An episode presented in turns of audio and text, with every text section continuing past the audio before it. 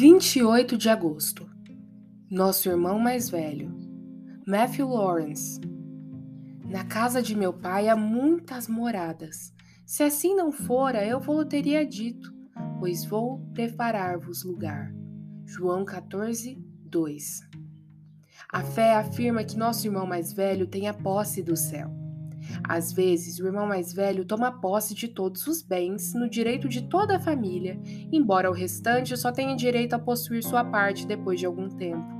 E esse ato é uma segurança para todos eles, como se já tivessem adquirido a posse. Da mesma forma, o crente está certo de que Cristo possui o céu, e assim subiremos de certa forma com ele. O apóstolo fala como se os crentes já estivessem no céu, porque Cristo assumiu a posse deste em nome deles.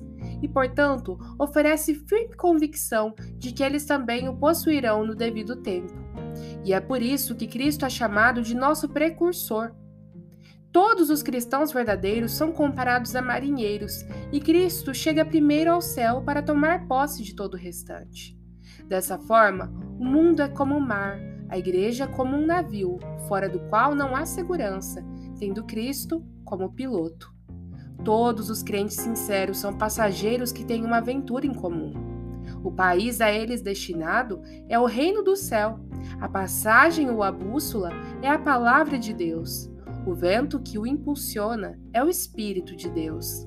Quanto aos materiais, o fundo e o lastro do navio são feitos de humildade o topo de simplicidade sincera, as laterais de paciência, as velas e a bandeira de amor, as cordas de caridade, o leme de fé e a âncora de esperança. Essa âncora é descrita como segura e firme. Essa âncora se sustentará até a tempestade passar e até chegarmos ao céu.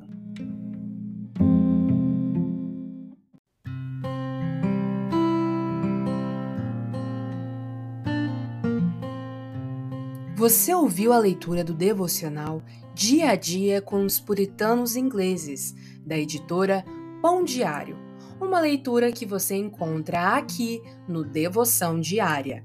Que você possa estar sendo abençoado por essa leitura e compartilhar com outras pessoas, para que elas também possam ser edificadas. Que Deus abençoe o seu dia na presença dEle.